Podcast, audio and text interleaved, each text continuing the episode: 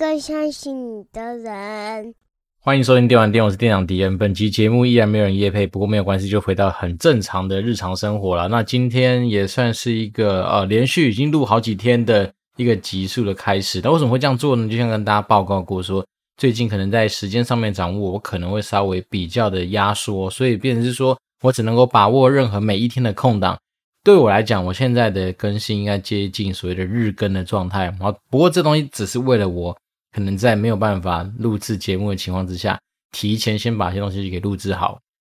所以呢，对于很多那种新闻上面的掌握上面来说的话，搞不好这一集出去的时间点我都不知道是什么时候，所以我就不太敢讲新闻类的东西啦。那这东西当然稍微就是跟我们以前的节奏或者说内容上面的安排稍微比较不一样。但是我想说，还是要秉持着我们持续有一些东西。能够来跟大家做一些分享啊，那这些东西可能也许它不是那么多啊，最近这几天的一些事情啊，可能毕竟我们是预录的嘛，这边是，所以它有可能会是一个嗯比较跟时间这件事情的及时性比较没那么关系的东西。不过我想说，这种东西就是希望啦，就是持续能够让我们就维持之前的一个节奏，就是一个礼拜至少有两些两天有一些新的东西能够让大家稍微去感受一下，所以我才想说，如果可以的话，就尽量把一些刚好哦今天遇到的灵感，今天时间是星期一的。晚上大概十一点多，好，所以我们今天早上大概三点多起床，录了一个呃，算是上一集的更新吧。那现在晚上十一点多又来录另外一集，所以算是今天算是蛮高产量的。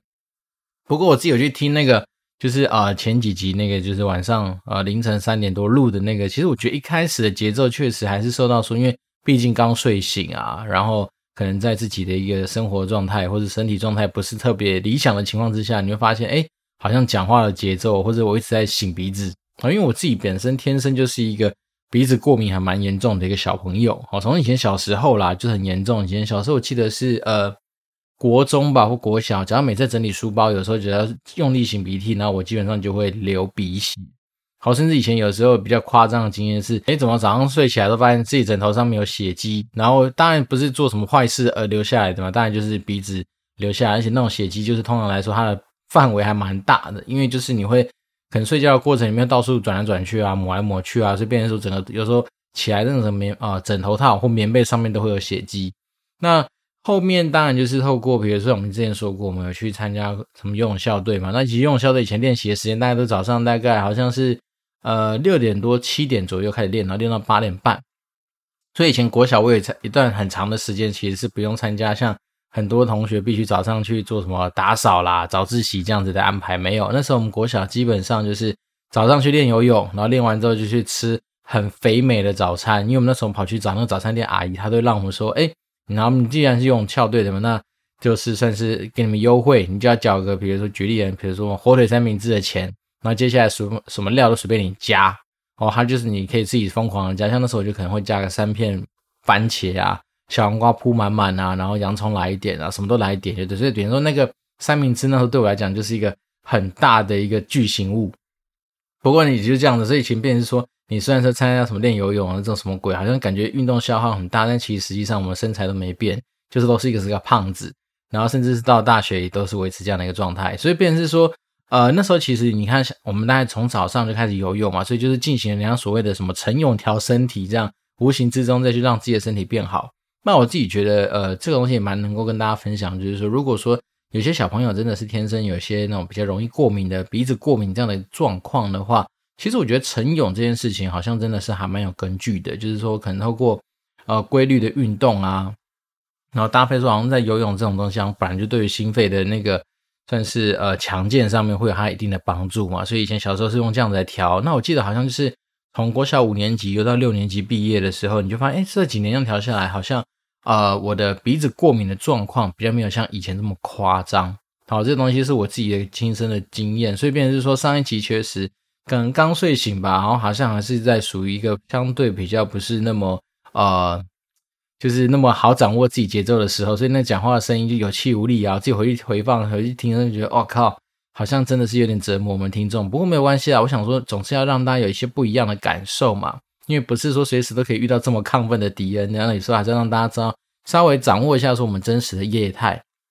啊。不过我觉得这方面也是因为我们现在换了一个新的麦克风嘛，所以变成是说它的收音效果确实能够把我们这种就是呃相对比较慵懒的状态的东西给放大。我想，如果说用以前那一只所谓的动圈式麦克风，可能它顶多就是推不出去，所以你会听到说，哎，声音感觉更闷，或是更有磁性，但是不会像是这种电容式的麦克风来说，哇，这么样的清楚。所以我觉得这有好有坏啦。那我就像我那天有跟我老婆花时间聊了一下，说，哎，究竟我们换了新麦克风之后，然后，去跟以前做比较，你比较喜欢哪一个？然后他那时候就给了一个 comment，就是说，其实这个现在新的麦克风是比较接近我平常讲话时候的声音，然后声音听起来就比较亮啊，然后比较自然啊。但事实上，以前那一只就是会让你一种莫名的觉得，哎，很有磁性，好像好像被吸引到一样。所以我觉得，呃，各有好坏啦。只是我说，如果以我自己在录制节目整个过程来说，我觉得舒适度的话，电容式的麦克风确实你在整个自己的。比如说，呃，喉咙用力上面确实可以不用像以前动圈式麦克风来说这么大力，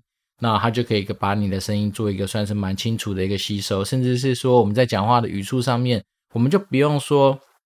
为了要去像以前一样，你要因为你要去用力去推那只麦克风，所以可能你也许就是有些咬字啦，有些发音啦，有些节奏上面掌握会被那只麦克风给局限。虽然说我自己觉得说都还不错，但是现在来说的话，我倒是觉得。反正就是一些新的体验嘛，然后最近的生活大概就是在尝持续尝试一些新的东西。那新的东西，我觉得跟我自己的工作内容其实蛮有关系的。好，不过毕竟来说，那个工作成果还没有出来，所以等下我等到到时候挂一段落，也可以再整理一下，跟大家稍微分享一下。说，假设你今天有兴趣，或是你有需要去做一些什么样子的作品的时候，你大概可以从哪些方面去做着手。好，那今天想要讲的主题，其实我觉得还是回到简报这件事情比较有关系的原因，是因为今天晚上。我本来应该有机会可以更早开始录音的，大概也许是九点多十点可能就开始录音。可是呢，因为我有一个以前在念书的学弟，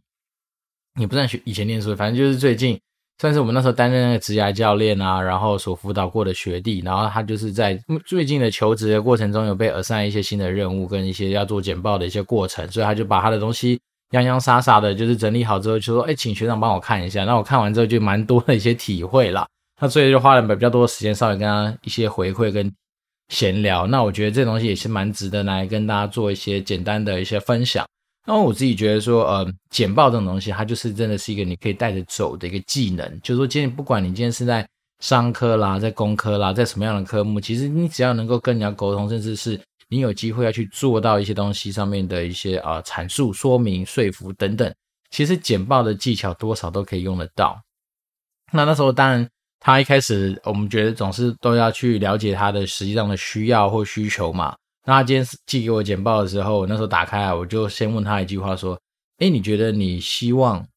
就是或是你觉得啦，就是这一个看你简报的人，不管你今天是用呃口头的说明，你有机会口头报告，或是说单纯只是一个书面式的一个简报，你觉得对方会花多少时间来看你的简报？”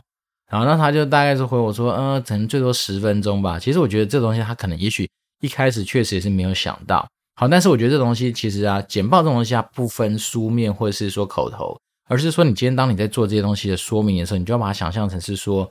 好，当然你口头报告的时候，你可能会有一个很明确的时间规范，但是书面简报的时候，很多人都以为说啊，其实我只要交书面的东西过去，我应该就取得无限多的时间上面的 review。其实我觉得这件事有点太过天真了，因为。我们自己也是，不管是打工仔，或是以前是当过主管的人，你也知道说，你分配给每一件任务的一些时间或是耐心，搞不好其他都有它的这个上限。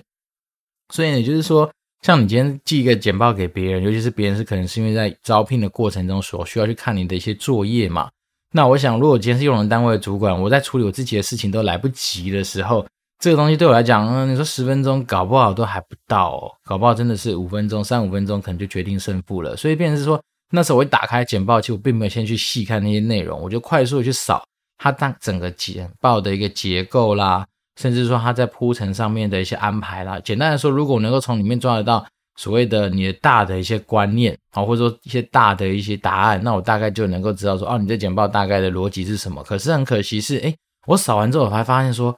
好像没有这么单纯呢，因为我没有办法一眼就看出它的那个整个结构跟架构是什么，所以变成说当下我给我感觉只是觉得，呜，东西密密麻麻的好多，好繁琐。所以那时候其实我当下其实有一点觉得说，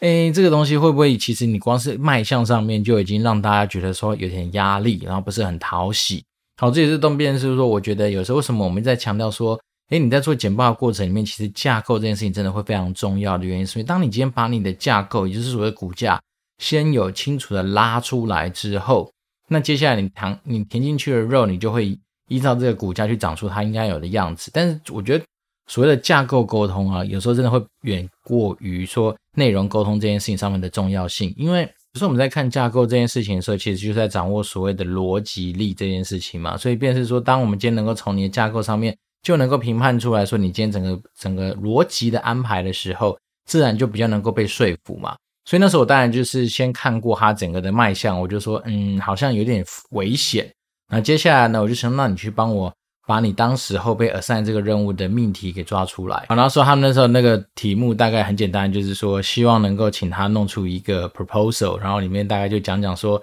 他被尔善的任务是什么。然后当然你要去解释说你为什么有信心觉得你这 proposal 可以达成这样子的任务。所以那时候他的任务，他的。整个简报的目标就很明确，就是说你必须要提出一个提案，那你要去告诉大家说你有什么这个提案，你有信心可以达成。那当然，如果能够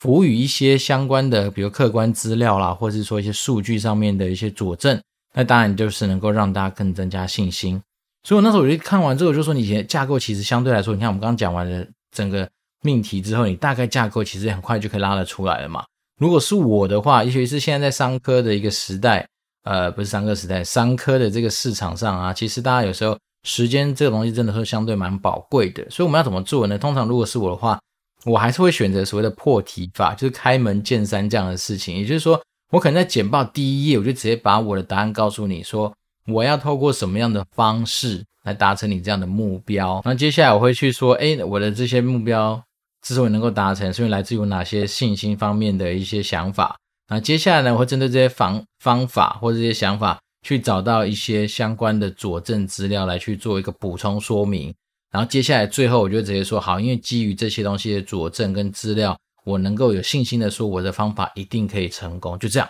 所以我的架构其实通常来说都不会太复杂。那我们以前也在节目上面跟大家分享过嘛，其实很多那种万用的架构啊，例如说起承转合啦，好，例如说前言后语中三通啦。什么三明治的简报架构啦，其实这些东西它不外乎在做的事情都很类似。其实也大概就是告诉大家说，你其实今天就环扣你那个主题，然后给他一些解释，然后最后再环扣回去那个主题，就这样。所以变成是说，你其实有的时候啊，很多人都会想说，哦，我们用以前传统学校教我们的什么演绎法，好，或是说就是那种呃。呃，什么抽丝剥茧，去让你知道说命案现场到底是谁？好，那其实这种东西，呃，也许你在写小说啦，或者说做一些真的是大家给你时间比较多的一些东西的沟通的时候，可能比较适合。但是对于我们现在那种商科上面分秒必争的这样子的一个时代啊，我觉得如果说你今天假设真的哦，我们就是你每一次做数据简报，你只能期待对方也许就是三五分钟的一个浏览，或者是说。啊，阅读的时间的时候，那你就会发现说，其实你每一页的投影片，你都必须要做到很精准，甚至有时候说实在的啊，有时候不用唠太多你自己觉得很重要的一些行话，好，或者是说可能只有你才懂得一些案例啦。那我自己是觉得说，其实对于整个简报的制作上面来说，有一些东西其实啊少即是多，哦，所以真的是能够让你的版面上面啊，至少假设真的你就是都截取重点。然后根据这些重点来去做这样的铺陈跟沟通的时候，确实在呃吸引别人注意或吸引别人浏览上面可能会比较加分。好，那既然讲到说就是整个版面上面的设计来说的话，我会给大家一个比较务实的建议，就是说呃，如果你要让你的简报相对看起来比较专业的话，你的颜色的使用啊，尽量就是维持在某一个数量以下。记得好像以前有有有蛮多人就分享过说，你一个简报里面大概就是维持三种颜色以内，也就是说你可能是呃装饰色是一种，然后重要的一些呃凸显的东西是一种，然后接下来当然另外就是你可能会大量使用到的一些举例，比如文字使用的颜色是一种，所以大概就是三种，用这样的方式来去串你整个简报所有的安排。好，那当然那时候我就问学弟说，哎，你那个公司啊，你要去的公司，他们公司的 logo。的那个识别色是什么颜色？然后他就给我几个呃答案嘛。那我就说哈，其实这两个颜色硬要凑在一起，其实蛮丑的。那我这边是说，假设我们刚刚讲，你就是只有三种颜色可以配的话，那另外一种做法就是说，你把你有一种大量或者来衬底的颜色，就用黑色或白色来去替代。那这样子搭配的其他所谓的企业识别色嘛，因为我们以前讲过啊，其实企业识别色它有几个好处，第一个就是说它能够拉近你跟那边工作的人的一个关系，因为毕竟他常常每天都在看这些 logo 颜色，所以你当你用到这种配色的时候，他会觉得比较熟悉。那另外一件事情是，企业识别色某方来说就是这个企业的代表嘛，所以你就是懂得说，哎，我已经提前超前部署去熟悉。针对这些颜色上面，怎么样来去做一些比较有效的一些安排跟使用？好，那再来是说，我觉得其实配色还有一个大重点，就是你不要让整个版面配起来的时候，阅读上是困难的。好，就像有些人喜欢深色配深色啊，就比如说深色的底配深色的字啊，那其实根本就是考验大家的那种就是辨色能力或是色盲的测验的能力嘛。所以我觉得这种东西该避免就要避免。所以大家来一般来说就是说，诶，在所谓的文字上面跟背景上面使用的的颜色是要做到对比嘛？比如说黑白啊，那比如深蓝配白色啦，等等这些东西，它大概就会是一种所谓的啊、呃、反差的一个效果。那诸如此类东西，我觉得都能够去注意到的话，你至少你的版面上面看起来就会相对诶比较舒服。然后在我们刚刚讲的嘛，你当你今天在整个架构拉得很好，然后版面上面维持重要资讯的一点点的呃浓缩，然后再搭配我们刚刚说的颜色上面的安排。然后再来是提醒大家，就是尽量让你的格式是维持一致性的。哦，就像我们前说的，其实简报或是你的履历也一样，就是他人的目光是从左到右，从上到下嘛，所以你自然你就会把它说，哦，我今天相对重要的东西，我就会放在左上方。那你如果说你能够把你每一页的一个就是嗯格式的逻辑有都有去稍微掌握住，让大家在看的习惯上面，通常都不用说啊。我今天这个逻辑是这样看，然后下一页我又要换不同的顺序，那这样的话多少都能够帮助在阅读的人上面，他可能脑袋要需要去做一些什么资讯转译这件事情上面的轻松程度就会比较好一点。那这些东西无形之中都可以多少去帮助到说，现在看你这些资讯的人，他对于你这份简报或者说你今天的提案的兴趣度，都话都会有影响啦。当然，你我们都还知道说，哎，内容至上，就是你内容总是要提出一个。相对比较有效的方法嘛，那但是我们必须说，你这个方法你还是要搭配一些你适合的沟通方式，这样才能够达到所谓的事半功倍的效果。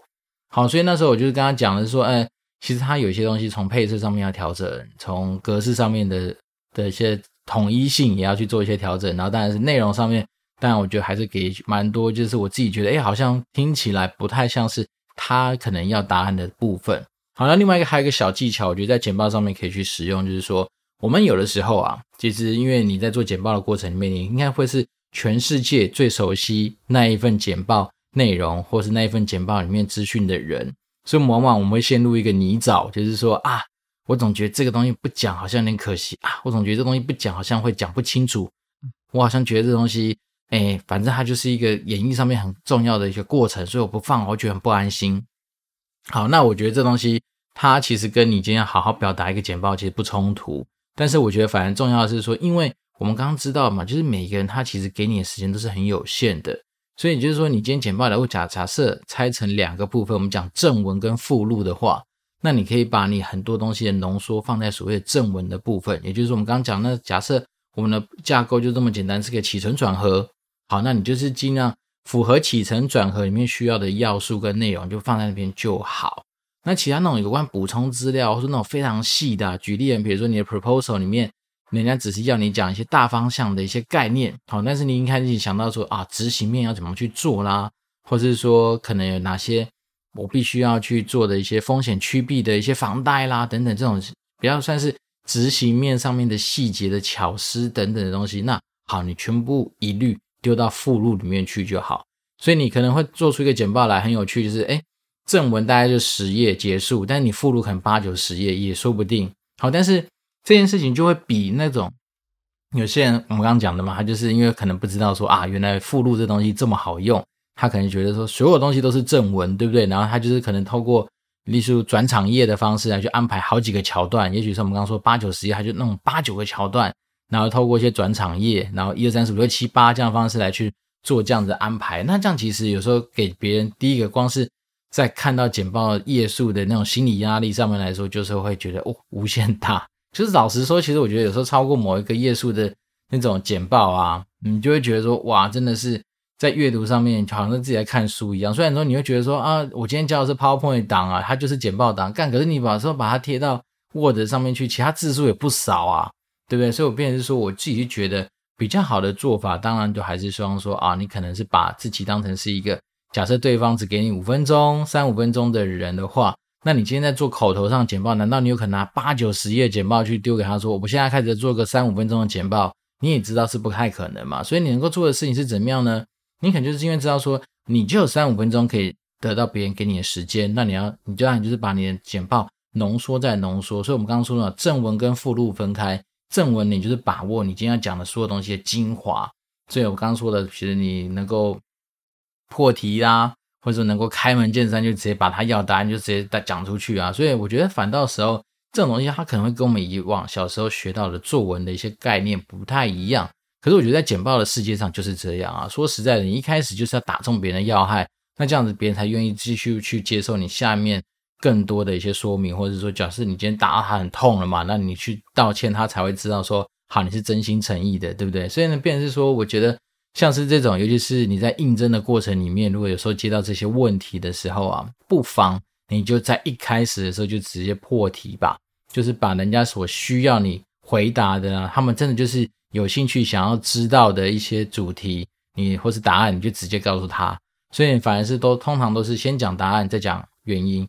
然后最后当然你记得一定要去收敛回为什么你要讲这个答案这件事情上。那我觉得这样子来说的话，你的简报基本上就八九不离十的，算是还算是一个中规中矩，而且算是一个不太会被扣分的一个简报的架构，或者是它整个安排。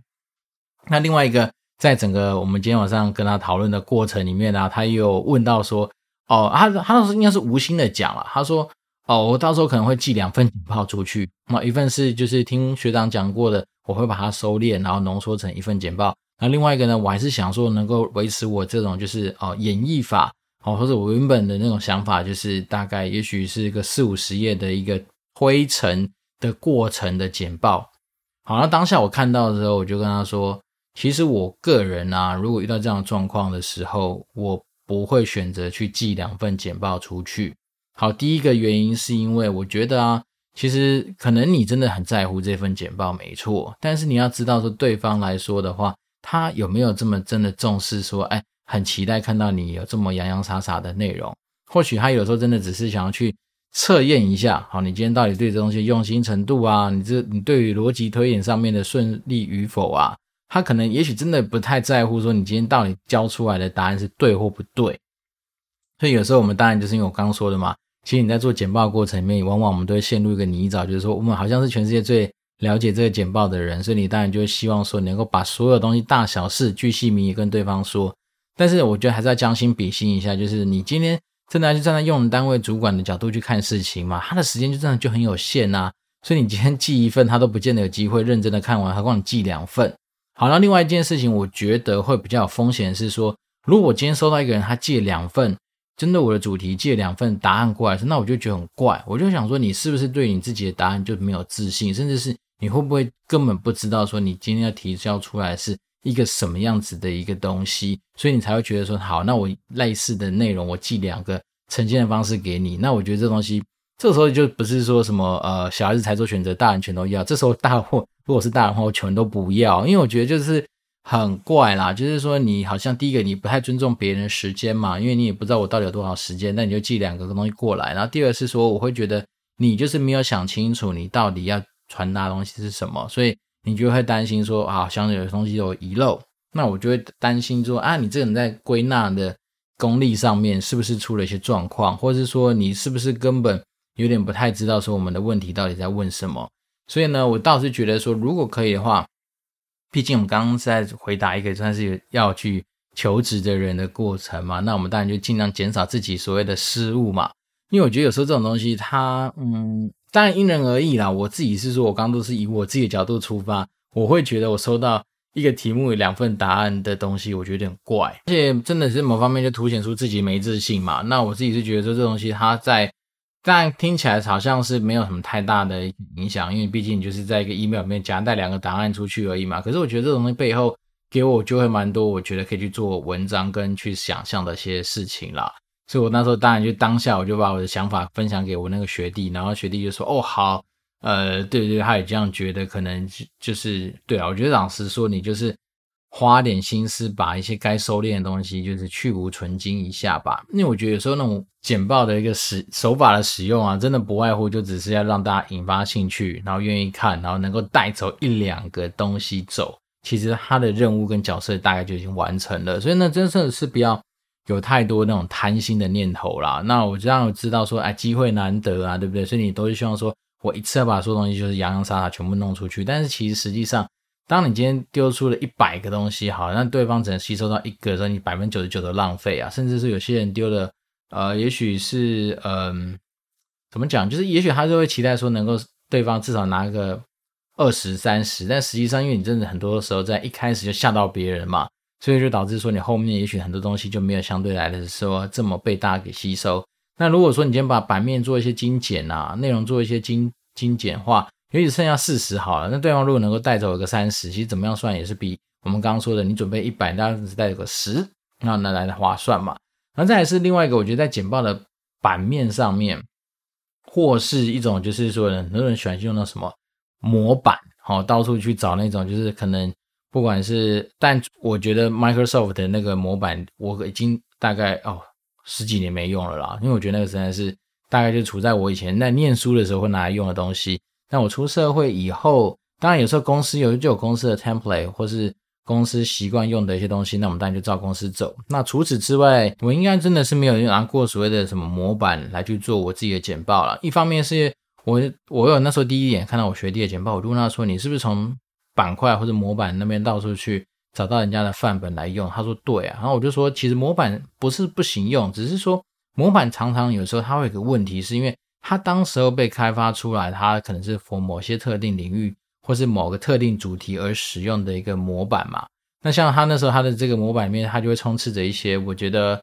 就我们以前来说，就是只要是跟主题内容没有太多联动跟太多直接关系的讯息。或者是说装饰物，或是这些啊图案啊，那些东西都叫杂讯。那杂讯多的话，其实会增加很多人在阅读上面感觉很阿杂的一个状况。所以那时候拿着那个模板，我就说：“哎，你怎么上面一堆乱七八糟的一些点缀的东西？那那些东西跟你的简报内容好像没有太直接关系。那个是不是模板？”我一看大概就有那种感觉，他说：“对啊。”然后那时候问我说：“为什么不能用模板？”我大概就稍微跟他解释说：“第一个，我觉得模板很大的问题就是往往它的杂讯很多。”那杂讯很多，大家都会觉得说啊，因为我有时候我的简报就是要有一些装饰，看起来很漂亮啊。好，可是漂亮与否跟你资讯的传达的正确性，跟让大家想继续看下去的那种精准的资讯的东西，或者说一些比较有联动性的装饰物来说的话，我倒是还是觉得应该一切要以你要表达的内容跟你想要阐述的主题来做出发了，而不是拿着模板，因为模板有时候它的。